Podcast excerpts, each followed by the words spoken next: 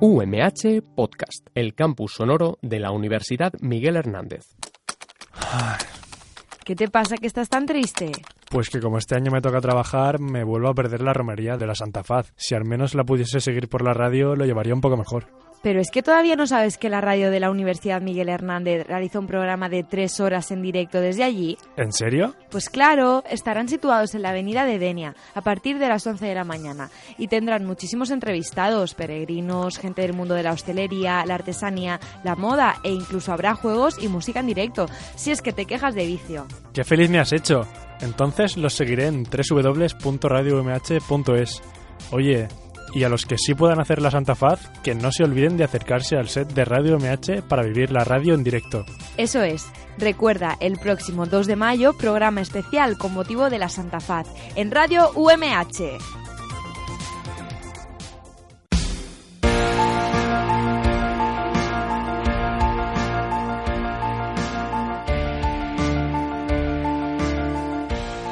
Rec Radio, reporteros en el campus por un periodismo de calidad.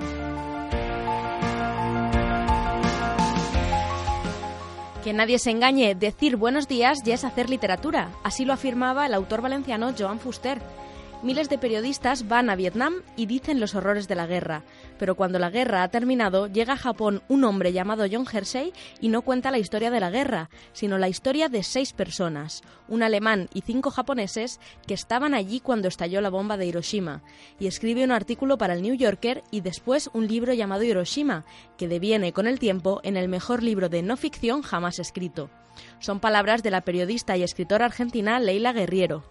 El periodismo y la literatura siempre han mantenido una relación algo promiscua, en la que separar ambas disciplinas en ocasiones es una tarea ardua.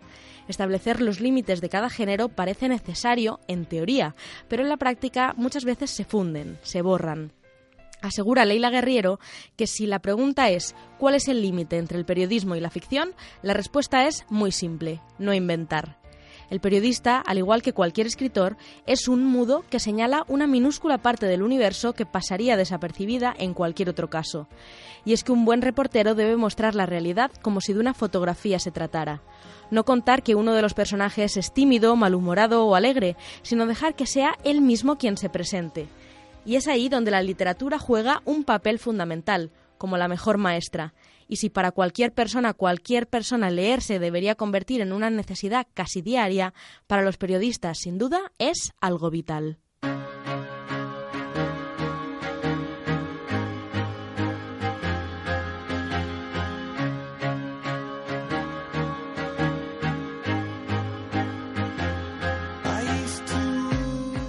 ¿Qué tal? Buenos días. Os doy la bienvenida a una entrega más de Rec Radio, nuestra cita universitaria con el periodismo de calidad. En el programa de hoy obviamos por un momento este panorama postelectoral y recuperamos una celebración un poco anterior, el Día del Libro.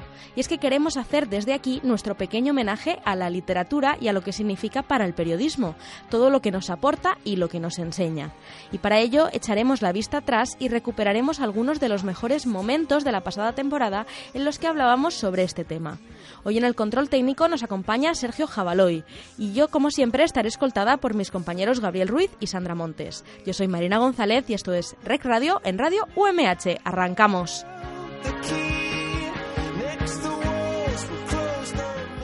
Gabriel Ruiz, Sandra Montes, buenos días, ¿cómo estáis? Buenos días, muy bien. Bueno, ¿habéis leído mucho estas vacaciones o habéis descansado más? Bueno, hay tiempo para todo, ¿no?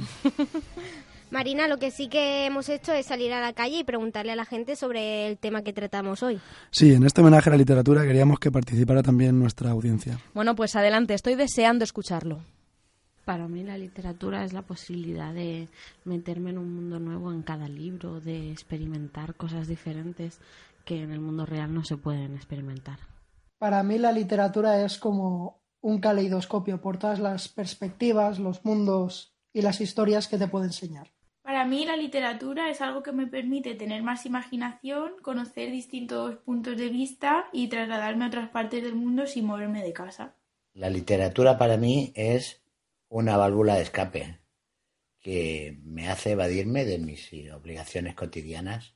Para mí la literatura es traspasar las hojas de un libro para viajar a otra época, a otro lugar del mundo, conocer otras culturas conocer gente nueva, cómo se desenvuelve en ese entorno y todo ello sin apenas moverte del sitio. La literatura para mí es trasladarte a un mundo de fantasía u otro mundo diferente, imaginarte lo que el libro te describe y, vivir lo que la protagonista está sintiendo, lo que le puede ocurrir. Sandra, ¿con cuál de estas definiciones te quedas? Creo que no puedo elegir, todas definen perfectamente qué es la literatura. Bueno, pero ¿y para vosotros qué es la literatura? Para mí la literatura es aprender y es conocer otras historias que no puedo vivir en mi persona. Y para mí pues una asignatura pendiente, la verdad, porque no me considero un lector como tal, pero es una es algo necesario para cualquier periodista. Yo creo que para mí sí que ha sido una compañera fiel desde siempre y bueno, yo creo que quizá fue fue la literatura lo que me lo que me llevó al periodismo. Creo que eso es uno de lo que comentan nuestros nuestros invitados de hoy, pero bueno, sin duda alguna yo creo que es importante leer para para aprender, para descubrir nuevos mundos y también y sobre todo para nuestra profesión. Yo creo que la mayoría de, los grandes periodistas que hemos entrevistado esto, en este año y pico que ya llevamos de trayectoria coincidían en que eran lectores voraces. ¿Os parece si recordamos un fragmento de la entrevista que mantuvimos con el periodista y escritor argentino Martín Caparrós? Vamos a escucharla. El periodismo y la literatura siempre han mantenido una relación algo promiscua. Eso lo sabe bien Martín Caparrós, periodista y escritor argentino, conocido por sus crónicas, sus libros y sus artículos de opinión. Ayer tuvimos el placer de escucharlo, de aprender de él, de sus más de 40 años de carrera, en su charla con los alumnos de segundo de periodismo. Hoy lo tenemos aquí para nosotros, para Rec Radio, para nosotros y para todos nuestros oyentes. Buenos días, Martín. Hola, buenos días. Muchas gracias por estar aquí con nosotros. Al contrario. Bueno, ¿cómo estás? ¿Cómo estás aquí en Elche? Bien, bien, bien. Contaba recién que, es mi segunda vez en los últimos, ¿qué? 38 años. O sea, no es que venga muy a menudo, pero cuando vengo vale la pena. Y qué casualidad que la otra vez fuiste a visitar a la viuda de Miguel Hernández y estás aquí en la Universidad Miguel Hernández, ¿no? Sí, me llamó mucho la atención cuando yo debo confesar que no sabía que existía una Universidad Miguel Hernández y cuando recibí la invitación y vi que así se llamaba, me dio mucha, qué sé yo, me interesó por lo que les contaba, que, que yo me pasé como un año trabajando sobre Miguel Hernández, sobre su vida, sobre su obra y que, en un momento llegué a tener como una especie de, a sentir injustamente una especie de cercanía muy fuerte con respecto a él. Entonces, venir a una universidad que se llama Miguel Hernández eh, este, tiene como un peso para mí importante. ¿Leíste mucho a Miguel Hernández entonces? Sí, lo leí, como, como decía ayer, lo sigo como recitando de vez en cuando. Digo, hay, hay situaciones en las que alguna cuarteta, algún fragmento de algún poema suyo se me vienen a la cabeza. Este, sigue siendo uno de los poetas que me importan y la poesía en general me importa. Nos contabas que el único requisito para aprender a ser periodista es leer, leer mucho. Hmm. Aparte de Miguel Hernández, ¿qué más lee Martín Caparrós? no, bueno, muchos, muchos otros. No sé, es imposible. Es una pregunta que por suerte no puedo contestar, digo, porque me he pasado Menos mal. la vida leyendo y sigo haciéndolo todo lo que puedo. O sea, nada, me, gusta leer todo tipo de cosas. Eh.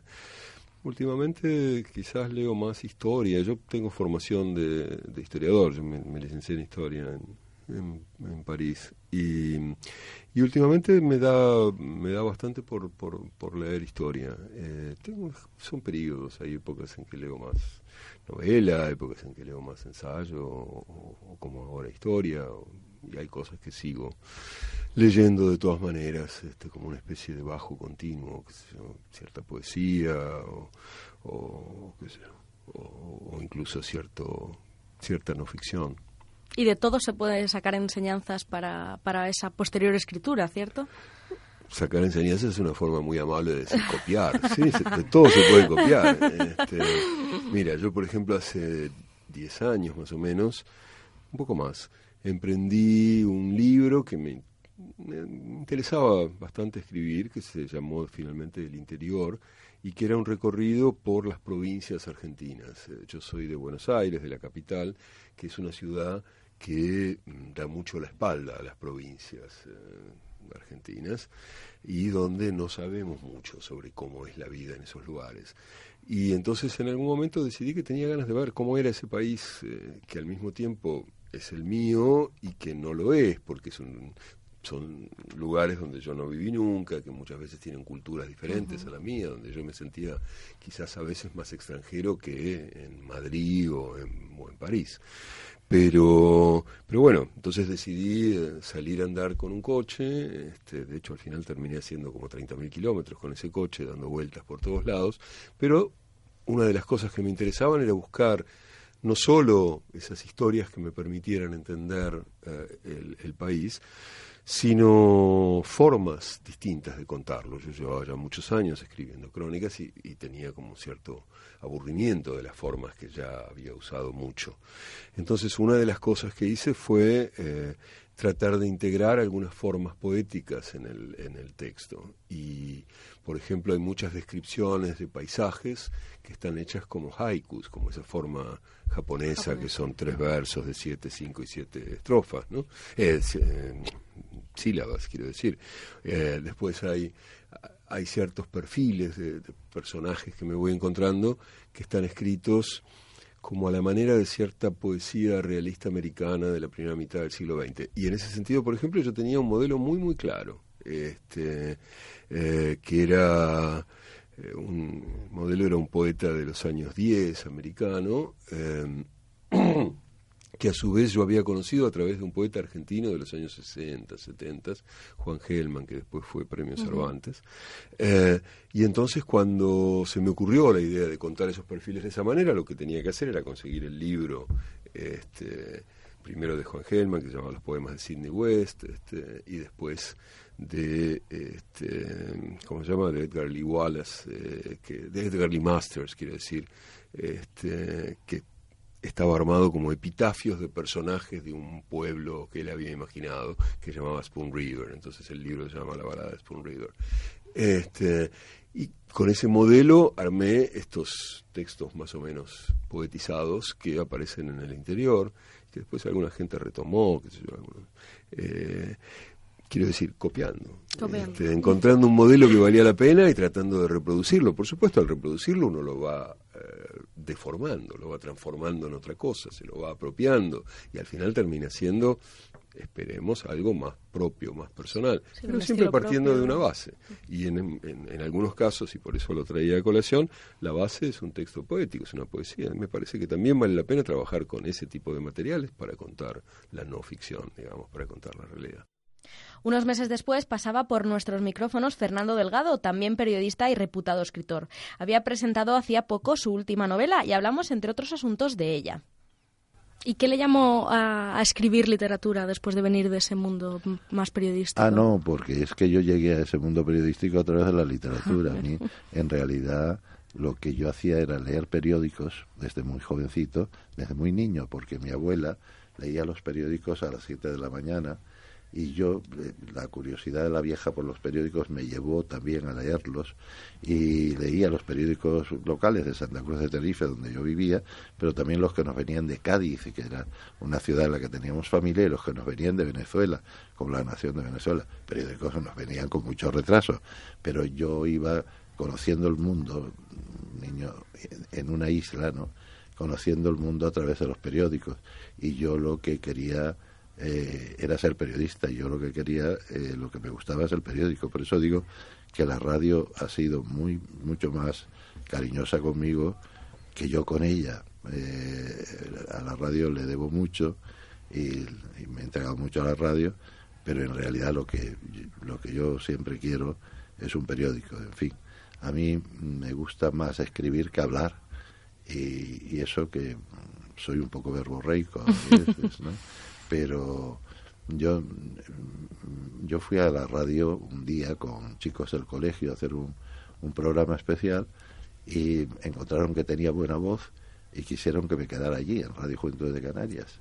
Y pero la buena voz era un privilegio ha sido un privilegio una fortuna de la naturaleza no no tengo ningún mérito en eso pero al fin y al cabo sí sí fue un privilegio para mí porque me ha dado muchas satisfacciones.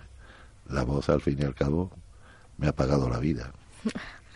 ¿Y, ¿Y, cómo se llega a partir del periodismo, de la prensa escrita, de los periódicos, a, la, a las novelas, a la literatura de ficción? Bueno, yo es que en realidad, eso te decía, que yo antes de llegar a la radio y que me dejaran allí, yo a los 14 años ya iba a una redacción de la hoja del lunes de Tenerife a entregar un poema vestido de domingo, porque entonces los domingos teníamos trajes distintos, ¿no?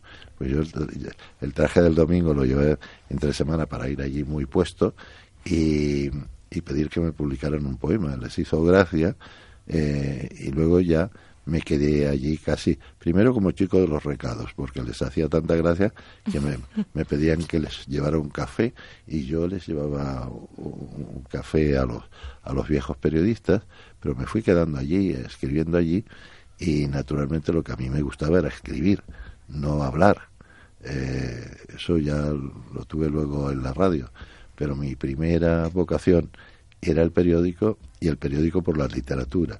Eh, no sé cómo, sí, esta vocación de mi abuela de lectora, yo creo que es la que me llevó a, a la escritura, ¿no? Y, la escritura es fundamental en mi vida, o sea, eh, a pesar de que quiero mucho la radio, que la radio me ha dado mucho, la televisión también se ha portado bien conmigo, eh, pero eh, ahora ya en cuanto me jubile, bueno, estoy jubilado, pero como no paro de hacer cosas, pero me voy a jubilar más Ahora, en cuanto me jubile más, lo que voy a hacer es eh, mi jardín, mis perros y mis lecturas. Y ya yo creo que no voy ni a encender la radio ni a poner el televisor, porque como los discursos públicos me, me ponen muy nervioso y, y, me gustan tan poco, pues yo creo que me voy a meter en, en la intimidad del jardín, en relación con los animales y, y con mis lecturas. Confesaba que eras un apasionado de la poesía. ¿Qué, poetas le han marcado especialmente? Pues mira, Cavafis fue un poeta fundamental en mi vida al principio.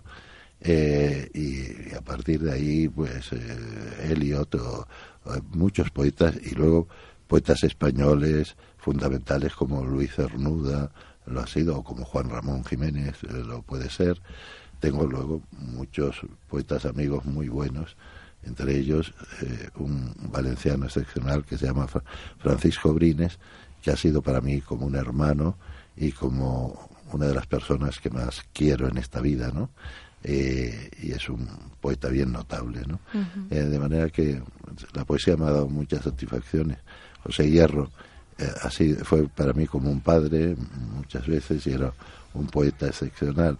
O sea que además no solo he tenido buenos poetas que he podido leer, sino buenos poetas con los que he podido vivir, convivir y disfrutar de la, de la vida, que ha sido para mí un privilegio hablando de, poetas, este año ha publicado Mirador de Belintolia, de un exilio a otros, que va de la época de 1970 a 1982, perdón, y es un relato articulado en torno a la figura de Vicente Alexandre. ¿Qué hay en este relato de su voz de periodista y qué hay de su voz de novelista? Pues mira, de, de periodista hay oído y de novelista hay una voz discreta. Eh, es la voz de, de la cercanía a, esos personajes para hablar más de ellos que de mí, por supuesto. Y esa es la descripción, ¿no? Luego, eh, luego he puesto mucho, mucho al oído y he vivido muchas emociones. Unas que se pueden contar, que es natural contar, y otras que la discreción y la intimidad me obliga a no contar porque no tengo ningún derecho a, en fin a contar lo que lo que los muertos me han contado y cómo se vivió, o sea, cómo, cómo, puede, cómo se puede hablar de las vivencias con, con, personas que ahora nos resultan tan, tan míticas como Vicente Alexandre y todas las, las personas con las que convivió en esa época. Pues eso es un, un enorme privilegio que me ha dado la vida. Mm, en fin, yo no me quejo de la vida porque he tenido muchas eh, oportunidades, ¿no? Y además, los aspectos que pueda tener tristes de la vida, los han tenido más, más los míos, ¿no? Los ha tenido, por ejemplo, mi madre, que fue una mujer extraordinaria y a la que debo todo en la vida, ¿no? Eh, pero mm, yo no me puedo quejar mucho de la vida, entre otras cosas, porque de las cosas negativas que me hayan podido pasar, que me han ocurrido seguramente mm, algunas, eh, no tengo memoria, me, desmemorio con muchísima facilidad. Y te lo digo sinceramente, no lo digo aquí como una... Eh, es que eh, en realidad tengo muy poca memoria de, de las cosas ingratas. Y, y si hay alguna persona desagradable, que no lo ha habido, yo tengo más amigos que enemigos, pero si hay alguna persona desagradable eh, que me haya en algún momento propinado algún golpe, mm, lo, he olvidado totalmente. En la vida hay que vivirla con buena memoria. La mala memoria no sirve para nada, sino para destruirte, o sea, para no vivir y, y claro, y casi siempre además las cosas mm, malas que te pasan no te pasan mm, por personas que han sido geniales o, tal. No he tenido ninguna dificultad con gente inteligente y con gente buena. Eh, en cambio, tengo muchos motivos de gratitud eh, para la amistad, para el cariño y para el apoyo que he recibido en la vida. No, no me puedo quejar. También nos acompañó Mar Melero, periodista formada en esta casa que no hace literatura, pero sí comunica sobre ella en Lecturofilia, un canal de YouTube que nació como proyecto del Máster en Innovación en Periodismo y que tras un tiempo de inactividad está volviendo a resurgir. Cuéntanos, ¿cómo puedes aplicar esos conocimientos que has aprendido durante el máster al canal de YouTube? Pues eso es gracias a, todos los profesores que, han pasado eh, a lo largo del máster de, innovación en periodismo pues básicamente todo empieza con, con, una idea de decir, pues mira, a mí me gusta mucho eh, hablar de libros, leer, escribir y bueno, a través del máster, pues eh, con todas las herramientas que nos enseñan, pues vimos que, que, era más idóneo pues quizás hacer un canal de YouTube, aplicar eh, esa plataforma ¿no? que está ahora tan de moda, algo que no se, se lleva tanto ¿no? como, como es la literatura. Y así es como, como nace el proyecto. Y básicamente eso, trabajar, trabajar, trabajar con todas las herramientas que, se aprenden y, y la verdad que no tiene ningún misterio. ¿Habías decidido ya o tenías en, en, la mente llevar a cabo algo, una plataforma relacionada con libros antes del máster o fue a partir de la realización del máster cuando te empezó a...? Yo desde primero de, carrera yo tenía mi blog que se llamaba La Trastienda Cultural donde yo hablaba pues de, de libros, de conciertos a, a, los que iba, pero sé que es verdad que siempre eh, me ha gustado mucho la literatura, leer. De hecho yo me metí en la carrera precisamente eh, porque era lo que más se, se asemejaba ¿no? a a estudiar literatura. Y desde siempre me ha gustado mucho los libros y yo tenía claro que, me quería dedicar a ello, no sabía de qué forma y gracias al máster pues he encontrado ahí mi nicho. Y hablamos igual de la parte menos romántica del proyecto, pero ¿cómo funciona? ¿Cómo te llegan los libros? ¿Tú decides qué libros lees? ¿Las editoriales te mandan alguno para que le hagas promoción? ¿Cómo, ¿cómo es este mundo de los canales de YouTube? Pues mira, a ver, esto es un mundo un poco complejo, porque a ver, yo, es cierto, ¿no? Yo tengo mi, mi opinión, ¿no? A mí me gusta mucho la, la novela romántica, la novela juvenil, y claro, a mi público también le gusta eh, ese tipo de, de libros. Entonces, es ir jugando un poco con lo que a tu público le interesa y lo que a mí realmente me gusta. Sí que es verdad que luego las editoriales pues eh, te envían libros pues para que los reseñes y por ejemplo pues, cuando te dicen pues mm, te pago yo qué sé eh, 50 euros si enseñas este libro pues yo a lo mejor no me lo leo pero simplemente en un vídeo digo eh, oye mira que me ha llegado este libro que trata sobre esto si os interesa eh, aquí os dejo el link pero cuando dedico tiempo a un libro de verdad es decir que le dedico una reseña es porque me lo he leído, porque a mí me gusta y porque creo que, que la gente que me sigue pues también le, le interesa. Claro, si no, también de otra manera estarías poniendo un poco en juego tu credibilidad, ¿no? Exacto, eso es súper importante, ser fiel a uno mismo y al final, joder, que la gente que te ve son incluso hasta más listos que tú, eso siempre hay que tenerlo en cuenta. Y cuando lo haces eh, de verdad, cuando hablas de un libro que, que te gusta, es al final... Eh, el lector lo capta y al final es, lo importante. Yo subo mis vídeos no para las editoriales, sino para la gente que, que los ve, que al final son los importantes. ¿Qué tipo, hablabas de que mm, siempre vas a estar con ese público objetivo metido en tu cabeza, pero qué tipo de público es el que sigue lecturofilia? Pues mira, es un público bastante joven, entre 16 y, y 24 años, sobre todo mujeres. Eh, creo que mis seguidores son en YouTube un 80% mujeres, un 20% hombres, entre 16 y 24 años, y que les gusta sobre todo lo que es la literatura eh, juvenil y, romántica. Y, y con ese porcentaje tan amplio de, de mujeres, es curioso porque tú precisamente publicabas en redes el pasado 8 de marzo que aunque habías estudiado y leído literatura, siempre habías estudiado a hombres, autores, y que no Sí. pasaba mismo con las autoras, que quedan quizá más, más invisibles. Exacto. O sea, yo eso es una reivindicación que quise hacer porque, bueno, aprovechando que era el Día de la Mujer, eh, yo me di cuenta de que, pues eso, que a mí me habían enseñado quién era Shakespeare, quién es Cervantes, quién es Dante. O sea, pero es que además es una exageración. No sé, que yo creo que no he estudiado ninguna autora femenina eh, desde que llevo estudiando. Y luego, sin embargo, cuando pues ya te empiezas a meter en el mundo de la literatura y descubres pues a Virginia Woolf, a, a Jane Austen y te das cuenta que son autoras, o sea, que hacen más y simplemente pues por ser eh, mujeres están invisibilizadas. Entonces, yo con el canal también lo que a mí me gusta es dar voz no solo a las autoras de antes, que también, sino a las autoras de hoy en día, que son eh, que son la gran mayoría, o sea, yo creo que, que no me sé ningún ningún dato específico, pero la gran mayoría de eh, escritores son mujeres, porque yo lo que veo, sobre todo las jóvenes. Y sin embargo, por el hecho de, no ser hombres, pues no se nos tiene tanto, tanto en cuenta. Entonces, aprovechando que también tengo un público eh, bastante joven, es muy importante eh, la labor de, de concienciar eh, en estos temas. Claro, que no, que no se queden solo con, con esa cantidad de autores que son maravillosos, pero que es solo una parte de la producción literaria. ¿no? Exacto. Y a las mujeres, desde, desde luego, que, que nos cuesta muchísimo más pues estar ahí eh, en el pedestal literario. ¿Y qué opina de, de las librerías, no? Un negocio que parece cada vez menos rentable debido a la venta online.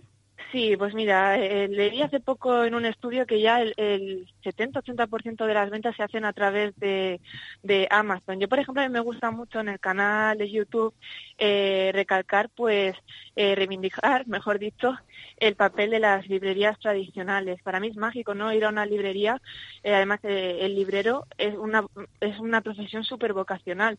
Una persona que le pregunta sobre cualquier tipo de libro y te tiene que saber contestar, eh, te aconseja, además puedes tener el libro en la mano antes de, comprarlo. Entonces, a ver, por una parte está viendo del tema de, de la librería online, pero yo creo que no deberíamos de descuidar tampoco lo de las librerías tradicionales. Cada cosa tiene su, su punto a favor. Yo, desde luego, siempre intento comprar eh, todos mis libros eh, a través de, de las librerías tradicionales. Buenas. Y si, como persona que sufre lecturofilia, eh, me gustaría Sí. preguntarle que siempre ha habido como un debate ¿no? entre los lectores, entre los libros tradicionales o los ebooks. Eh, ¿Cuál es su opinión? Mi opinión, a ver, eh, yo consumo libros tradicionales, pero sí que es verdad que cuando va a salir un libro a la venta que quiero leerlo a las 12 de la noche, pues para eso está bien eh, el ebook. Luego también depende, creo yo, de, de, de dónde vivas. Por ejemplo, aquí en Elche, pues llevar un libro eh, sobre el brazo no cuesta tanto, pero por ejemplo, si vives en una ciudad eh, como Madrid, que estás eh, mm, 10 horas metido en el metro, pues sí que es verdad que es mucho más cómodo llevar lo que es el ebook. La magia para mí eh, la tiene el libro tradicional, cuando lo tienes sobre la mano, el olor al libro nuevo, eso no, no lo cambiaría yo por, por nada, pero tampoco hay que ser muy hater, es decir, siempre hay que adaptarse a, a las nuevas cosas. Lo que sí que es verdad que no veo bien del tema de, del ebook es que sean tan caros, porque es que, jope, yo a veces dices, el libro en físico te cuesta eh, 16 euros y el libro en ebook te cuesta mm, 14 euros, sabes que la diferencia no, no es mucho cuando se están ahorrando el tema de la distribución, de, de, de la imprenta y todos estos gastos. Entonces, por esa parte, pues yo me decanto más por el libro tradicional, pero en excepciones prefiero eh, el ebook.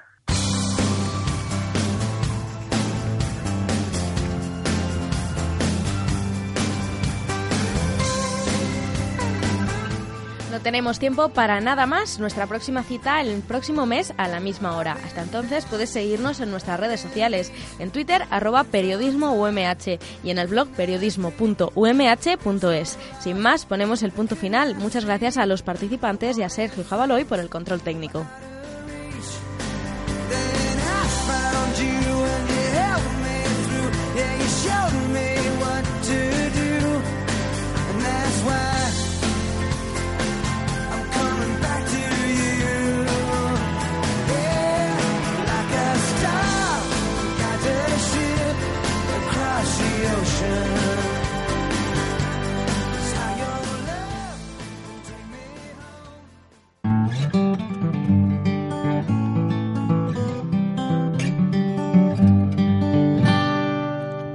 UMH Podcast, el campus sonoro de la Universidad Miguel Hernández.